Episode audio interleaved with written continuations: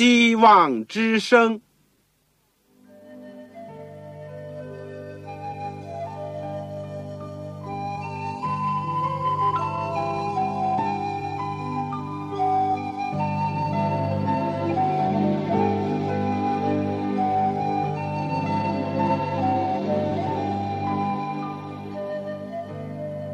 各位听众朋友，各位弟兄姐妹，欢迎您收听信徒培训这个节目。教会的兴旺，不单表现为人数众多，更要求教友的素质好。为了使教会真正达到人丁兴旺，又灵性健壮，希望之声特别为广大的信徒制作了信徒培训这个节目，满足主内同工同道的需要。信徒培训由黄牧师主讲，将有多种课程推出，欢迎弟兄姐妹们踊跃参加。下面我们就把节目时间交给黄牧师。各位亲爱的听众朋友，各位组内的弟兄姐妹，你们好，我是旺草。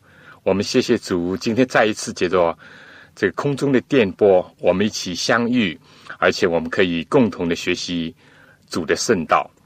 我们今天是这个《圣经要道和神学》第三十八讲，题目是婚姻和家庭。我们的经文是马太福音第十九章第三到十二节。在我们学习之前，我们一起做个祷告。亲爱的天父，我们谢谢你今天一起来到主面前。我们可以得蒙恩典，得蒙光照。当我们从圣经当中，我们知道你是多么的爱我们人类，就在人还没有犯罪的时候，你就为我们设立了婚姻和家庭的制度。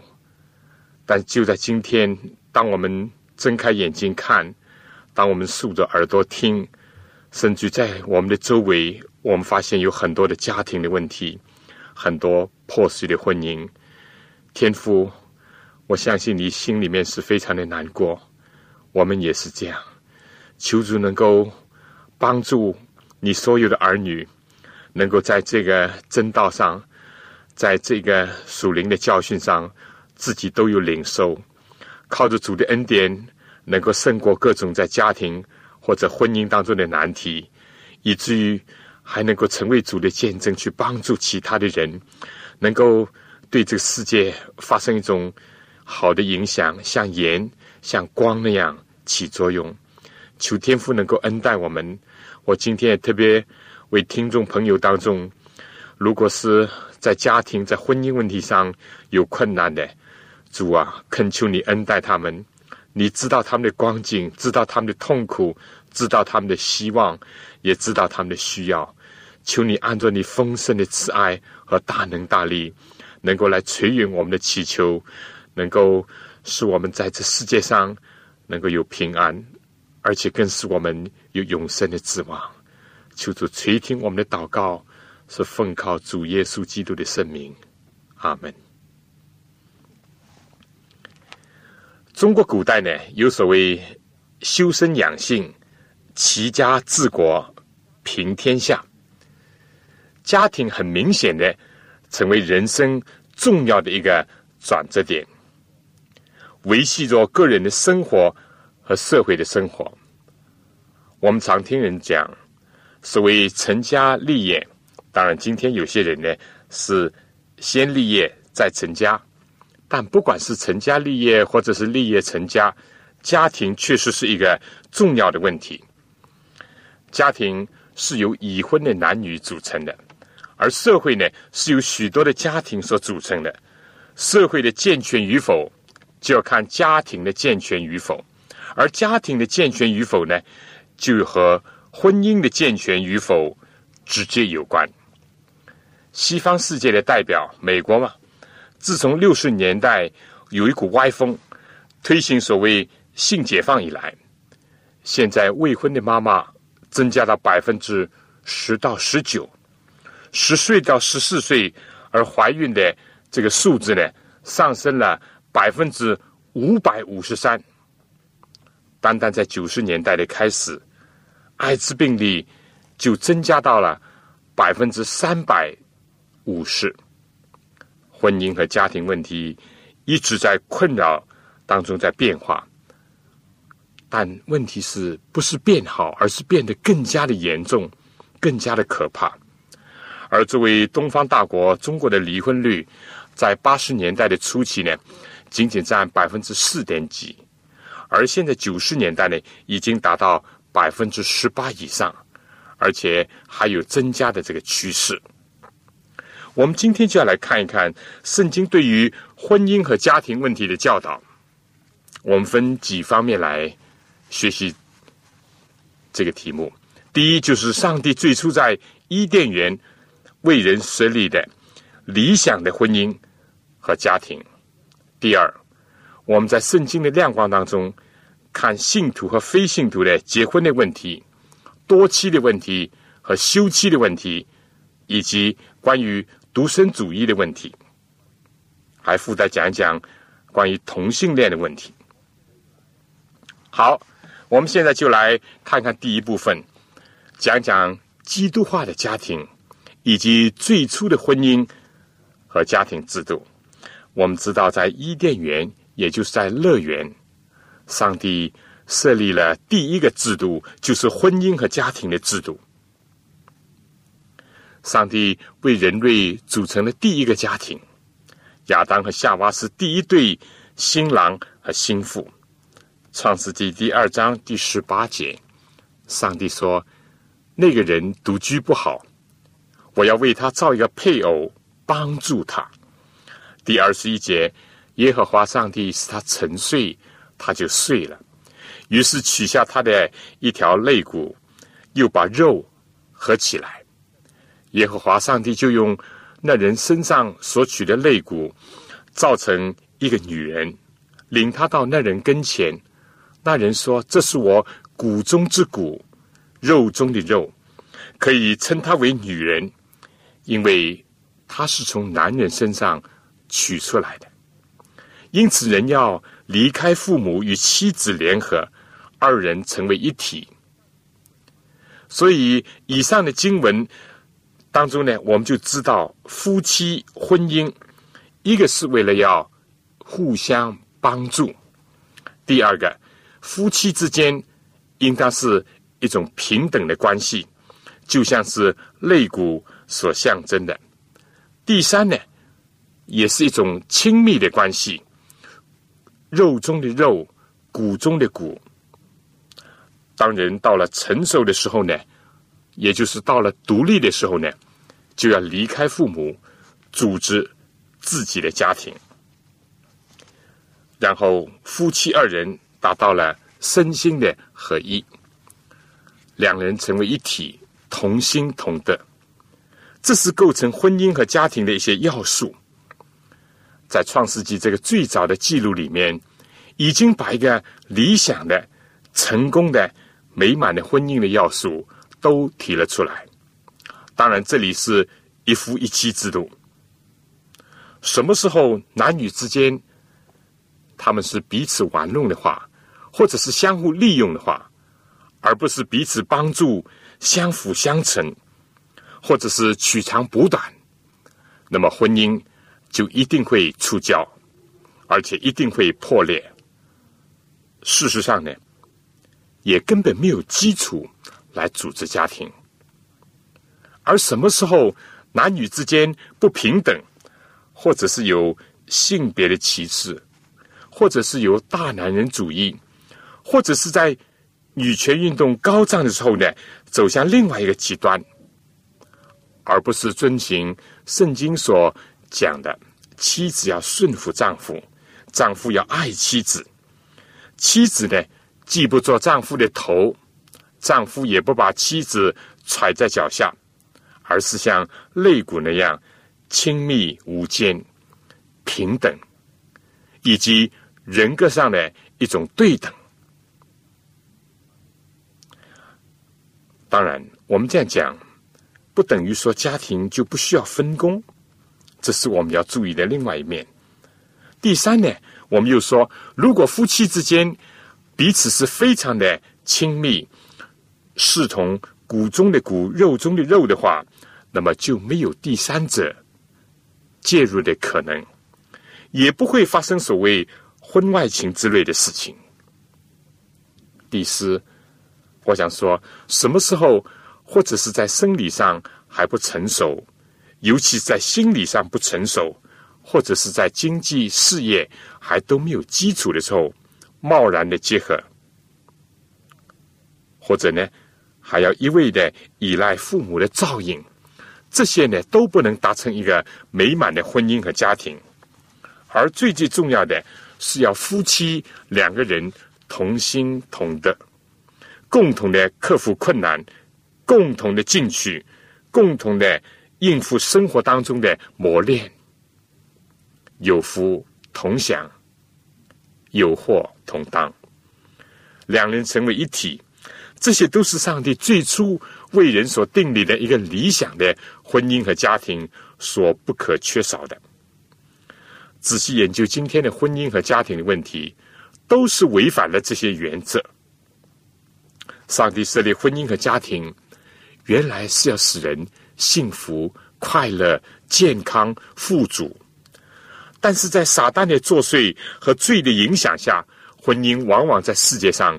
成为男女昏沉的原因，婚姻婚姻，真是很可怕。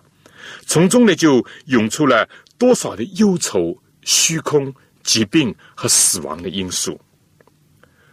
当初我们说家庭的环境也是非常美好的，是在大自然界当中，在美丽的伊甸园里面，他们有日常的操作，而且也有人的尊严。以及上帝所给他们的统治权，要他们管理上帝所创造的一切，并享受树上的果子和田间的菜蔬，发展保护自然的环境。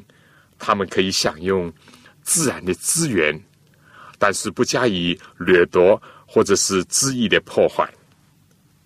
他们生活在大自然美的当中，享受着艳丽的阳光。清新的空气，清洁的水分，他们有白天的劳作，有晚上美好的休息。他们更有上帝做他们家庭的主，时时与上帝亲近，敬拜上帝。所有这些，对我们今天讲来，是多么的令人向往和留恋呢？面对着今天许多破碎的家庭、痛苦的婚姻。实在是令人感慨万千，但是人还是有希望的。上帝希望他的儿女能够快乐、健康，享受他所赐的各种福分。在罪还没有进入世界，自然界的环境还没有遭到破坏，大地还是这么富裕的时候，上帝还吩咐人，甚至应许人要生养众多。遍满全地，享受天人之乐，在父母子女的关系当中，能够进一步的领会天赋上帝对人类的大爱。而耶稣基督来到世界上，他所行的第一个神迹，就是把快乐带给参加婚宴的人。难道这是偶然的吗？我想不。圣经记载。当他们缺乏的时候，耶稣就解除他们的困困，满足他们正当的快乐。这就是耶稣在迦拿婚宴的宴席上用水变酒的神迹，记载在约翰福音第二章第一到十一节。所以，不但上帝组织了人类第一个家庭，在耶稣来到世界上的时候。也是第一次用神机来祝圣的这个婚姻和家庭的制度。几乎世界已经在罪孽当中，所以圣经讲婚姻人人都当尊重。特别圣经不论是旧约或者是新约，都把上帝对人的爱，或者基督对教会的爱，比作夫妻之间的爱情，是如此的。神圣如此的崇高，再一次的让我们看到了上帝对人的理想的婚姻和美善的家庭的安排，甚至于结活在最进入世界以后，上帝还是在基督的救赎当中给人以希望，给人以拯救。我想下面请各位听首歌，请朝阳姊妹唱《完美爱情》。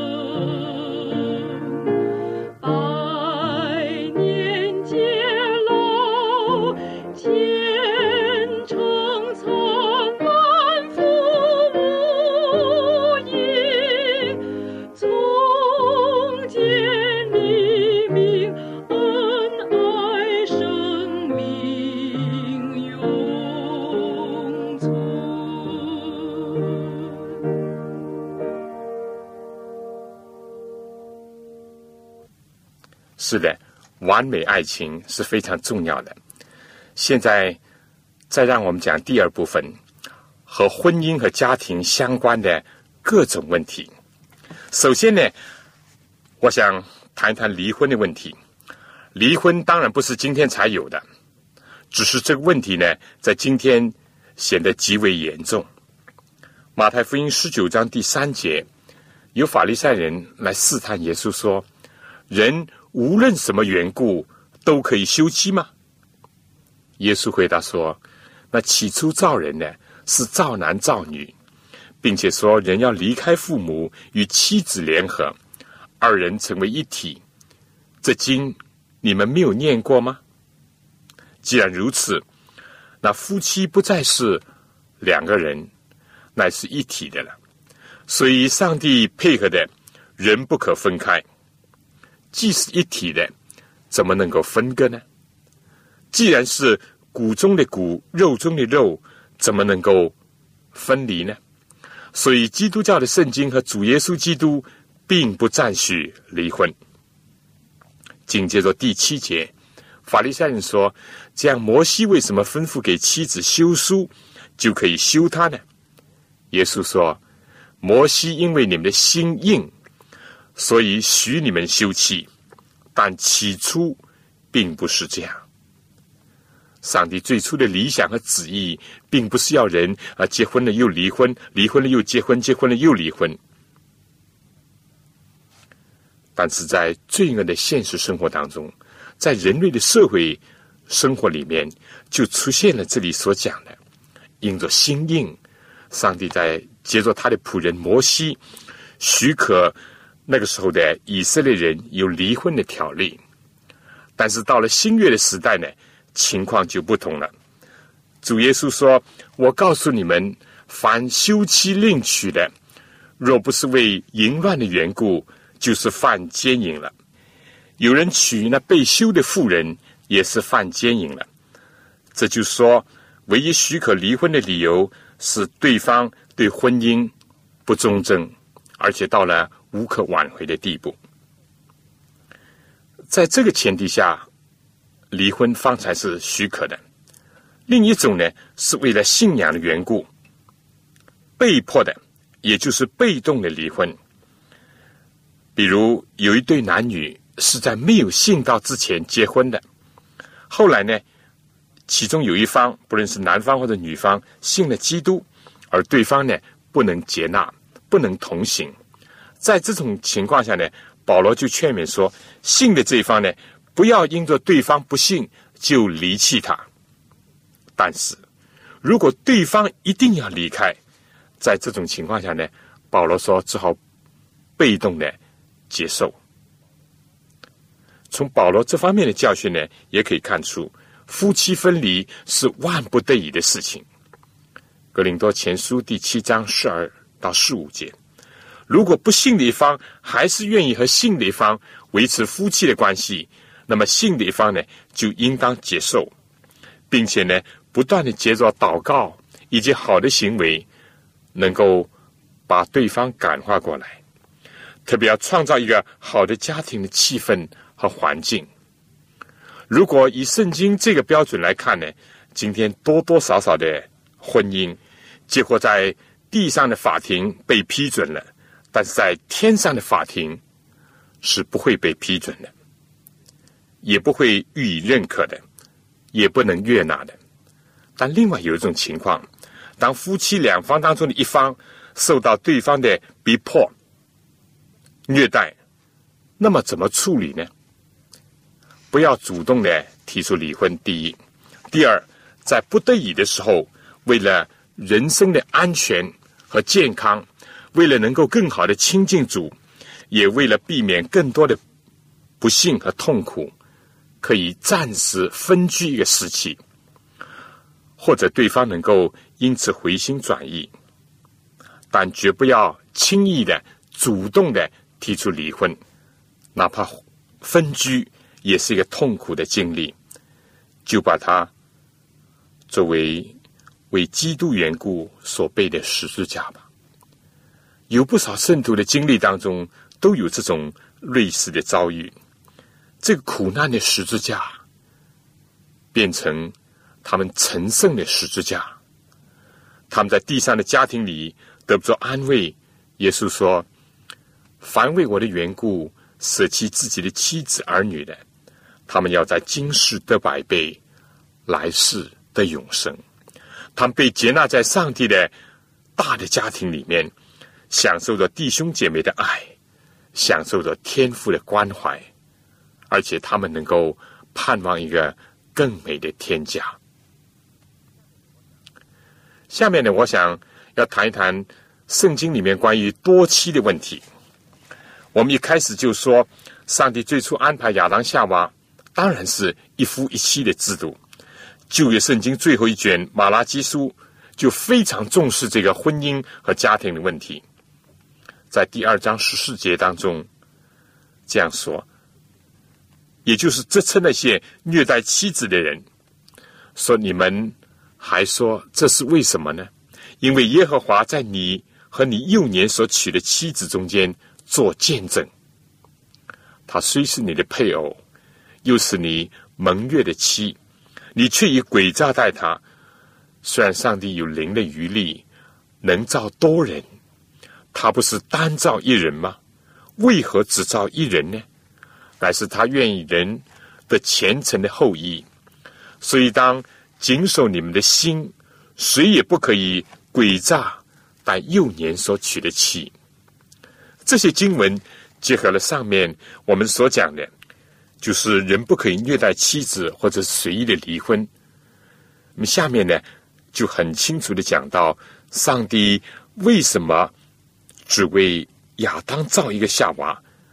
不是说上帝没有能力，乃是上帝愿意人得到。虔诚的后裔，这就等于告诉人，多妻会造成家庭的混乱，尤其是对下一代是非常的不幸的。所以在马拉基书最后一章最后一段，这里讲到：看呐，耶和华大而可畏之日未到以前，我必差遣先知以利亚到你们那里去，他必使父亲的心转向儿女。儿女的心转向父亲，免得我来咒住遍地。多妻制度不可否认，在这个世界上，甚至在今天的某些地区，还是很盛行的。而且在圣经里面呢，也确实了留下了这样的记录。第一个是该隐的后裔当中有个叫拉麦的，他首先奉行多妻制度。到洪水的时候呢，人看见谁美貌，就随意挑取娶来为妻。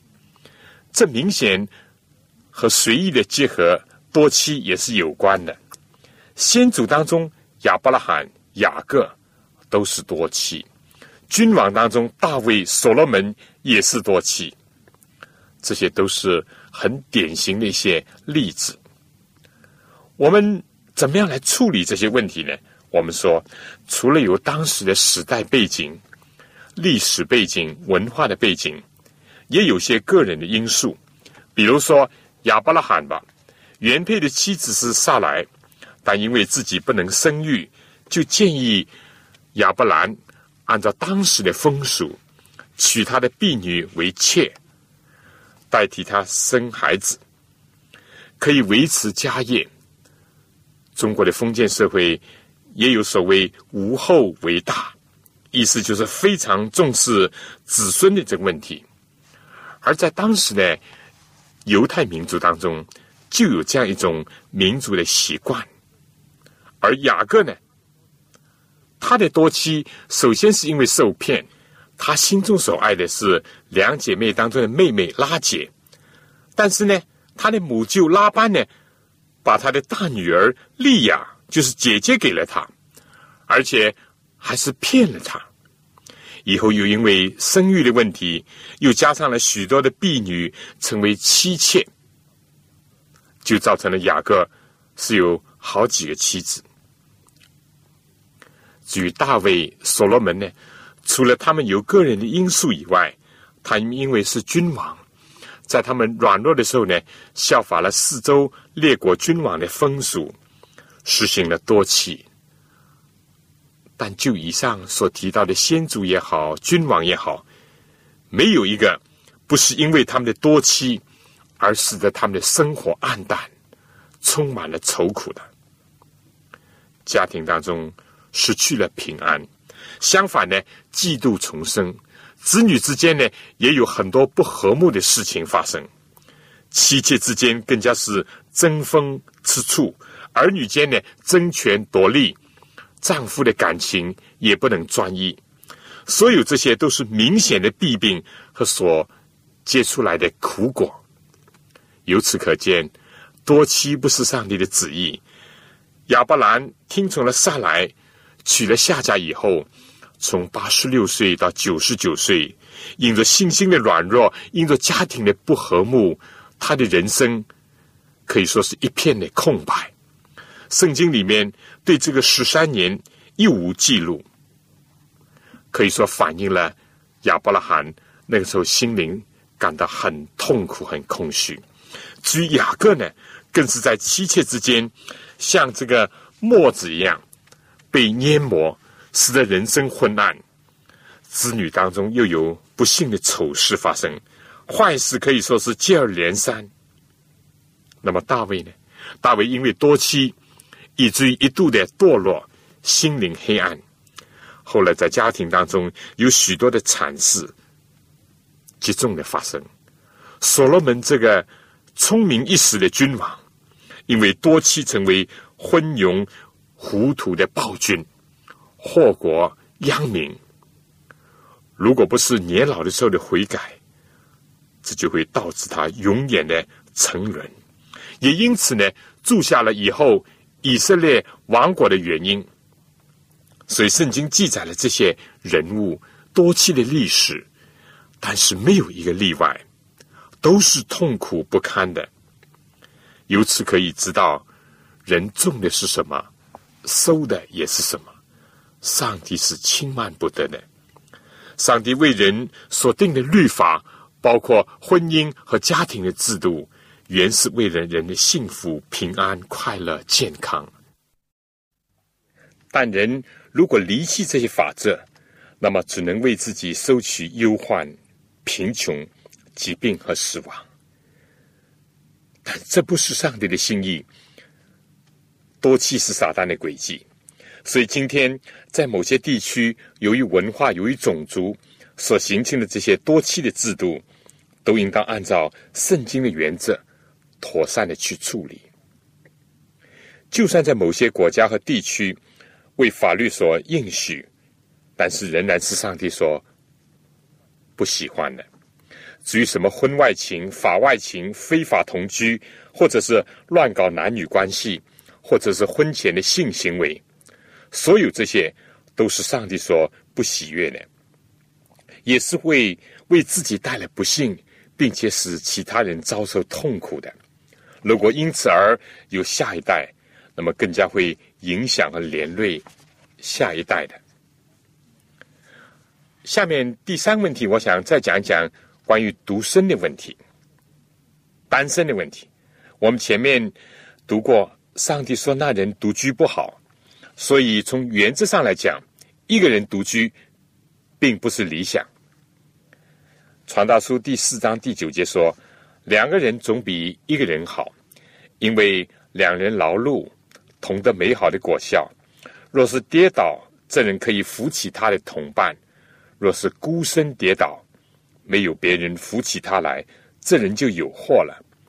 孤独是不幸的，不论是童年、中年。”或者是老年，也不论是男或者是女，就其总体来讲，在人没有犯罪的时候，上帝希望人生养众多，遍满全地，好管理这个地球。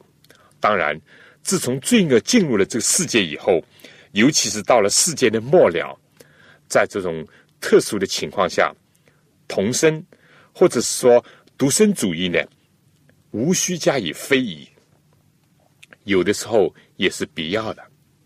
保罗在哥林多前书第七章二十五到四十节特别讨论了这个问题。二十六节说：“因现今的艰难，据我看来，人不如手术安藏才好。你有妻子缠着的，就不要求脱离；你没有妻子缠着呢，就不要求妻子。你若娶妻，并不是犯罪；处女。”若出嫁也不是犯罪，然而这等人肉身必受苦难，我却愿意你们免受这苦难。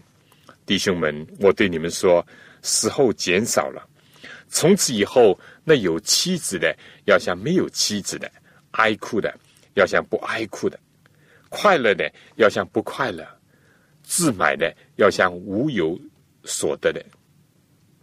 所以在时事特别艰难。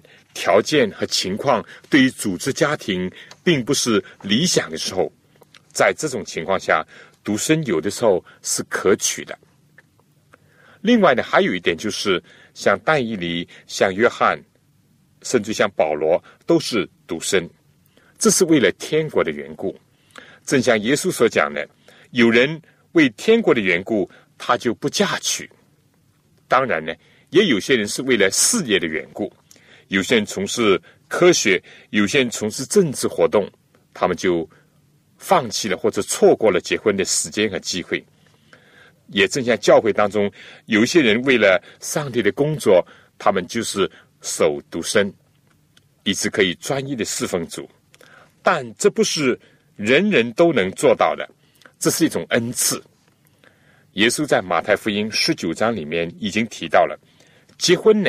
是上帝的恩典，能够守独身呢，也是上帝的恩赐。保罗说：“如果没有这种恩赐，与其欲火攻心，不如嫁娶为妙。结婚不是犯罪，独身呢，也不一定比结婚的人更圣洁。但如果为天国的缘故，又有这种恩赐，那么这也是一种福分。”尤其是在时事艰难的情况下，但原则上来讲，独身并非是上帝对一般人的旨意和要求。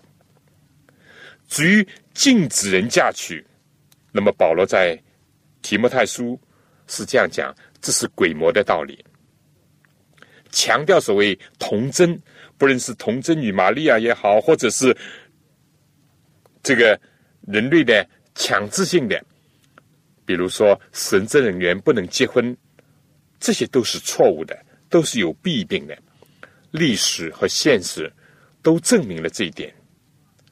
但有许多伟大的人物，他们为了专一的侍奉，希望有更多的时间侍奉主。他们在独身的事上呢，也为人类带来了福分。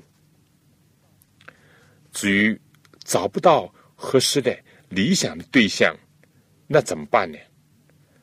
那我要说，与其草率的、盲目的、贸然的，甚至是违背正义和原则的结婚，倒不如独身为佳。我还补充一些，或者有些人是生理上有缺陷的，精神上有病的人，都以不嫁娶为上策，免得把其他的人以及导致下一代更痛苦。最近中国已经推行优生法，也强调了这一点。我又要说，在婚姻的爱情上，不能饥不择食。肚子饿了可以随便捡些什么来充饥，但在爱情的饥渴的时候呢，不能任意而行。而且在爱情的问题上，也不能饮鸩止渴，就是哎呀，管他毒酒什么酒，喝了暂时口不渴就行了，不行，这是非常的危险。但圣经呢，确实是不赞许这些。但是圣经也不赞许那些推卸人生的责任、规避社会的要求，或者是违反社会的常规、只求一己的安适，而不想尽到责任的人的所有举动。今天有些人，你问他为什么不结婚，他主要想这个推卸责任，想撂担子。这是错的。第四呢，我想谈另外一个问题，和不幸的人结婚的问题。这些都很实际啊。圣经讲，幸和不幸的人不能同父一恶。婚姻是一种契约，是一同负恶的一种表示。圣经之所以这样吩咐呢，并不是武断，并不是强求，而是为了人的幸福。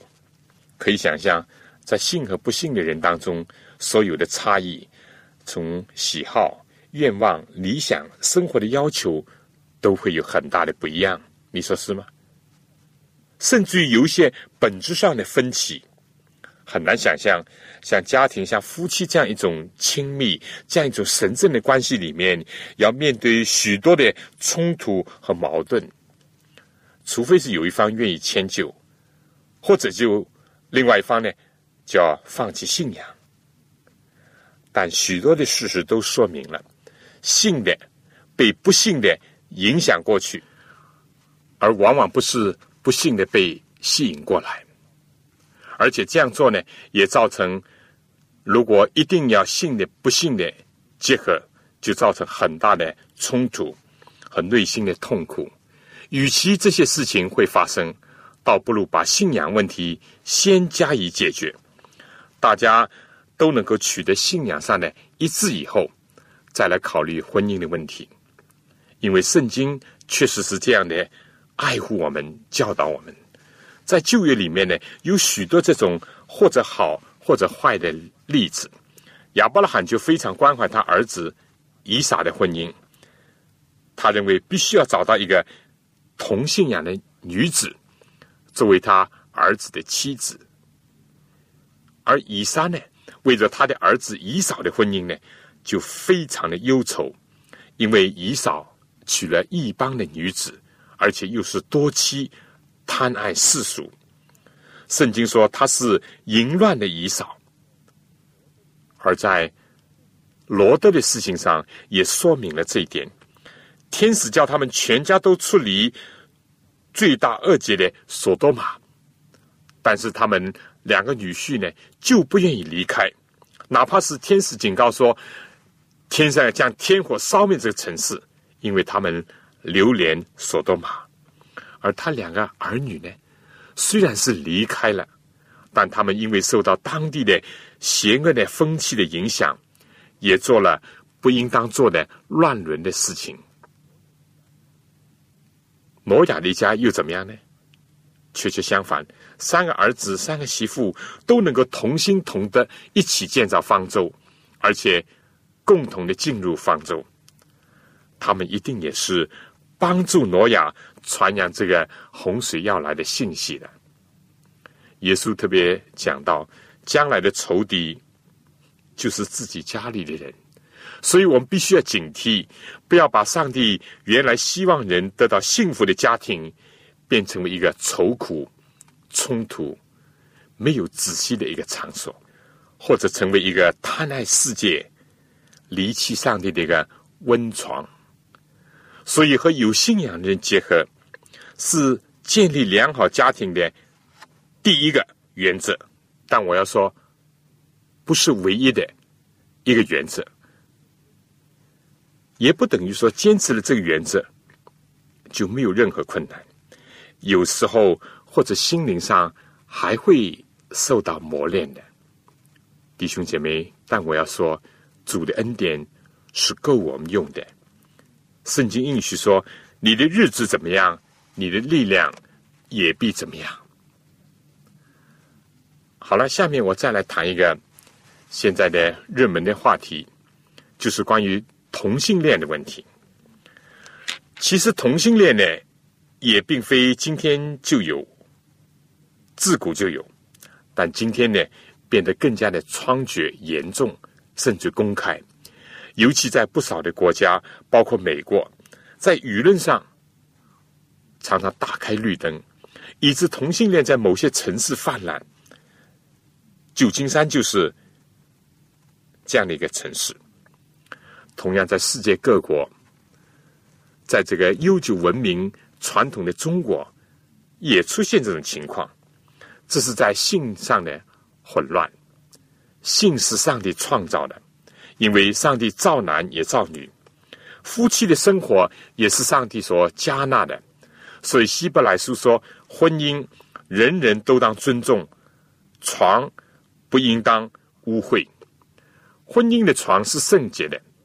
但离开了合法的婚姻，所有的沟壑、淫乱，或者是同性恋，都是上帝所不喜悦的。在罗马书第一章，保罗提到了异教人当中有许许多多各种各样的罪，其中也包括了同性恋的罪。罗马书第一章二十六节说：“上帝任凭他们放纵可羞耻的情欲，他们的女人把顺性的用处。”变为逆性的用处，男人也是如此，弃了女人顺性的用处，欲火攻心，彼此贪恋，男和男行可羞耻的事，就在自己的身上受着枉为当得的报应。他们既然故意不认识上帝，上帝就任凭他们存邪僻的心，行那些不合理的事。在哥林多前书第六章第九节说：“你们岂不知不义的人不能承受上帝的果吗？不要自欺，无论是淫乱的、拜偶像的、奸淫的、做连统的、亲男色的、偷窃的、贪恋的、醉酒的、辱骂的、勒索的，都不能承受上帝的果。你们中间也有人从前是这样行，但如今你们奉主耶稣基督的名。”并借着我们上帝的灵，已经洗净、成圣、称义了。所以，圣经对这个问题的论述呢，是非常的清楚的。罪就是罪，但另外一面，对于罪人，不应当加以藐视，而是要加以劝勉、责备、提醒、帮助、拯救，往往需要有更大的忍耐和爱心，这都是必须的。在今天强调性第一、性解放的时代里面，不少人把性吹得神乎其神，以致压倒一切，甚至提出有些理论认为，所谓这些是不能改变的，是先天所决定的。我们说，固然可能是有生理的因素，但不应当是宿命论。保罗。同样也在罗马书里面讲到，福音本是上帝的大能，要救一切相信的。人靠自己是不能够改变的，靠人也不可能改变。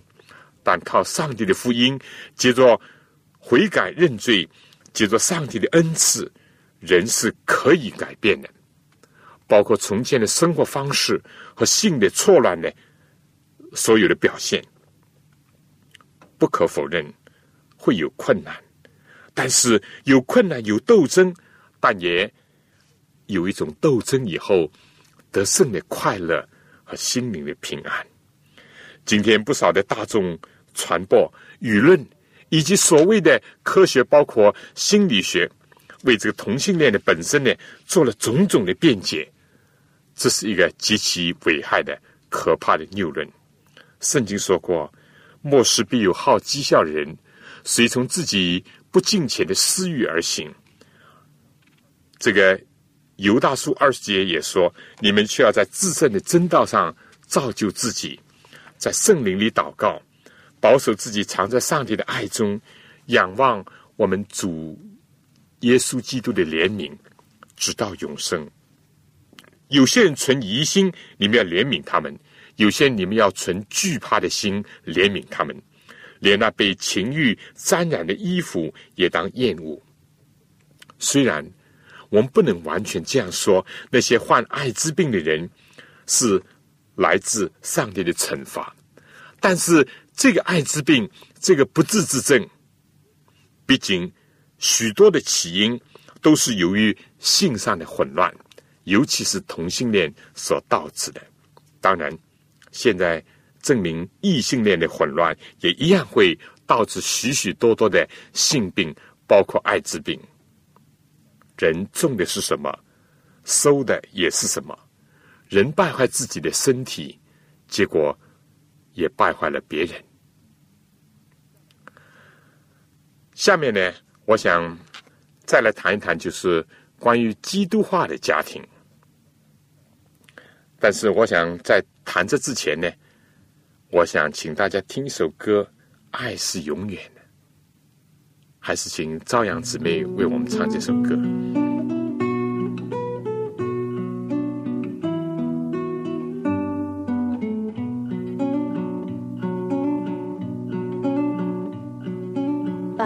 帆飘荡在大海里。小鸟翻飞在蓝天里，溪水奔流在群山里，花儿开放在春天里。世上有着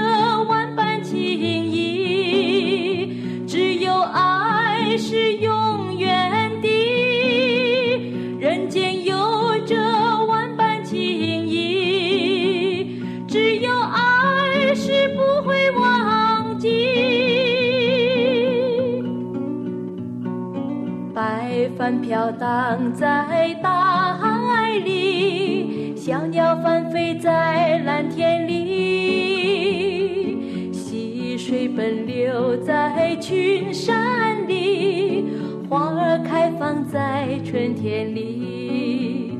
世上有着万般情意，只有爱是永远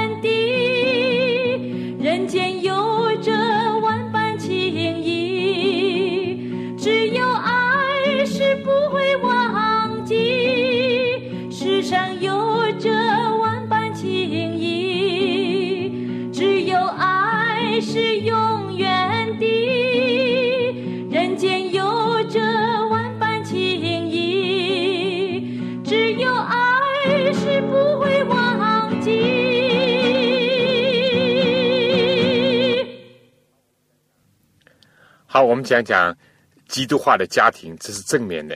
首先呢，家庭是男女，也就是夫妻双方所组成的。圣经讲，丈夫应该爱妻子，敬重妻子。这个在一个封建社会的国家里面，或者是大男人主义盛行的地方呢，更加注意这一点。哥罗西书第三章十九节，彼得前书三章第七节讲到。免得祷告受到阻碍，因为妻子是在体力上软弱的器皿，这点要注意。第二，妻子也应当照样的爱丈夫、尊重丈夫。提多书第二章第四、第五节，以弗所书第五章三三节，保罗用的比喻是好像基督爱教会那样。基督是教会的头，教会要顺服基督，但是基督为教会舍己。丈夫对妻子要有一种舍己的爱，就会赢得妻子的尊重和顺从。第三呢，彼此应当按情理来相待。彼得前书。第三章第七节，《哥林多前书》第七章第三到第四节，个人呢不能只专顾自己，因为夫妻已经成为一体，包括在夫妻的性生活当中也要注意这一点。但单单有夫妻的家庭还不是完全的，往往到了有孩子的时候，一个家庭的完全的含义呢就达成了。子女应当视为。是上帝的一个宝贵的财富和恩赐。诗篇第一百二十七篇第三到第五节，一百四十四篇十二节都是这样提到：有些人为了一己的轻松就不要儿女，如果是出于这种自私的想法，这是不对的。但又有些人呢是不负责任的，不能把子女养好，但却生的很多很多。这也是另外一个不负责任的一个做法，不论是对社会、对下一代、对自己都不负责任，也都是主所不喜悦的。圣经讲，父母应当把上帝的道教导自己的子女，尽一切的可能，在一切的场合抓住一切的时间。生命记第六章第六到第七节、二十四到二十五节有非常好的教导。今天这个问题变得非常的严重，因为世俗主义盛行猖獗，无神主义、进化论、多神的思想、有名无实的宗教思想都在泛滥，所以怎么样抓好家庭的宗教的信仰就非常的重要，从小就要教训他们，结果呢，他们就会到老也不偏离。箴言二十二章第六节有这么美好的应许，而做父母的呢？也不要惹儿女的气，免得他们丧失了志气。这是在以父所书第六章第四节，格罗西书第三章二十一节。中国话讲“子不教，父之过”，意思就是说，如果不教育儿女呢，是父亲的过失。但我们说，必须要身教和言教，而且因材施教，却不要望子成龙。也不要苛求儿女，更加不能虐待儿女，或者是挫伤他们的积极性。但对于错误的倾向呢，必须要加以防范；对不良的言行，必须要予以制止；对于该受罚的时候呢，应当加以责罚。不要像以利那样尊重儿女过于尊重上帝。那么做儿女的呢？圣经说，他们要孝敬父母。以弗所书第六章第一到第三节是第一条带应许的诫命，而且要听从父母的教训。箴言第六章二十到二十二节，耶稣自己在世界上的时候，他虽然因着天国的缘故，他是一个独生的，但是他作为人子的时候呢，他也是从小就听从和孝敬他肉身的父母的，直到他被钉在十字架上的时候。还为他的母亲做了妥善的安排和交托，为人类留下了非常美好的榜样。另外一个问题就是说，在基督化的家庭当中，应当坚持有属灵的生活，特别是要有家庭的礼拜。诗篇九十二篇第二、第三节，不要忘记，也不要停止聚会，像那些停止惯了的人。希伯来书第十章二十五节。尤其在基督复临之前，这个更为重要。古代亚伯拉罕呢，倒给我们留下了极好的榜样。他无论到哪里去，第一件做的事情就是先筑一座坛，纪念和祷告上帝。基督徒家庭不论在哪里，都应当有家庭的祭坛，以基督耶稣为家庭的主。最后，让基督化的家庭呢，还要成为一个灯台。发光照耀，影响其他的家庭和四周的邻居，从而能够对人群、对社会呢做出良好的贡献，也能够为邻里或者社区呢提供服务。基督徒的家庭不要只顾自己家里的一个小天地，不要自扫门前雪，不顾他人瓦上霜。相反的，要引领更多的人归入天上的大家庭，使更多的人能够享受上帝的爱。最后，我小结一下，今天我们讲了几点。第一呢，就上帝原来为人设立的理想的家庭。婚姻和家庭的制度是在爱的基础上建立的，一夫一妻制，要达到彼此帮助、互相成全。第二呢，我们讨论了几个和家庭婚姻有关的问题，就是离婚的问题、多妻的问题、独生的问题和不幸的人结婚的问题、同性恋的问题。愿我们能够领受圣经给我们的原则，不被世界的潮流所冲垮。也不为一般的舆论所左右，让我们尊重上帝和他的教训，靠着他的恩典去实行真道。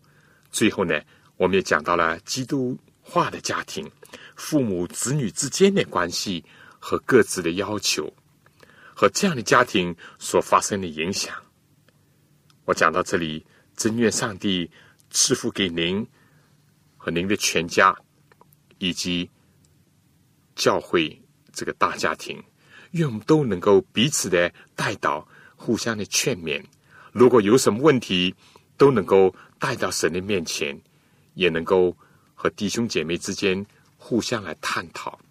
我最后呢，布置几个问题讨论：第一，你对所讨论的离婚、多妻、独生和不幸的人结婚，以及同性恋的问题有什么意见？还存在着什么其他的想法？第二，你对于和这个有关的打胎的问题、避孕的问题、试管婴孩、人工受精、借腹生子等等的现象，按照圣经的亮光，有什么看法？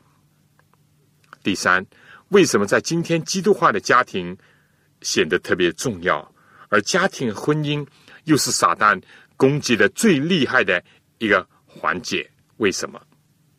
好了，今天呢就讲到这里，下次同样的时间我们再见。各位听众朋友，各位同工同道，您对信徒培训这个节目有什么宝贵的意见？有什么希望？欢迎您来信告诉我们，也欢迎各位听众朋友来信索取免费的课程讲义。如果在收听的过程里有什么疑问，也欢迎您来信提出。黄牧师愿意为您做出解答。来信请寄香港邮政总局信箱三一零号。我再说一遍，香港邮政总局信箱三幺零号。来信写“望潮收”就可以了。希望的望，潮水的潮。愿上帝赐福给您。